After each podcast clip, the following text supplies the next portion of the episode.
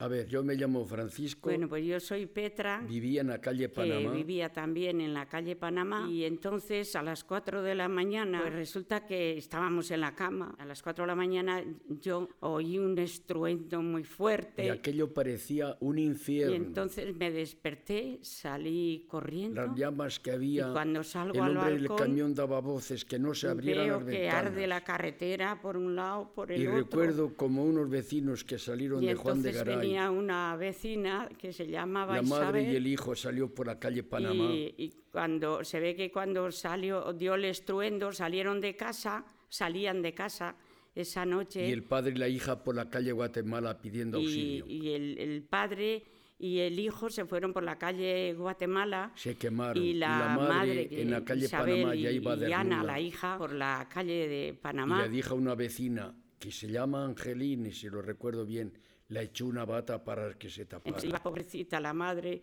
dernuda porque se había quemado, Y luego de los dos, Toda la de ropa. esa familia, solo se salvó la hija. pidiendo auxilio. Eh, una señora pues mm, le dio una bata, le tiró desde el balcón una bata para que se tapara un poquito y luego le eh, tiraron botellas de aceite para darse en el cuerpo porque estaba toda quemada.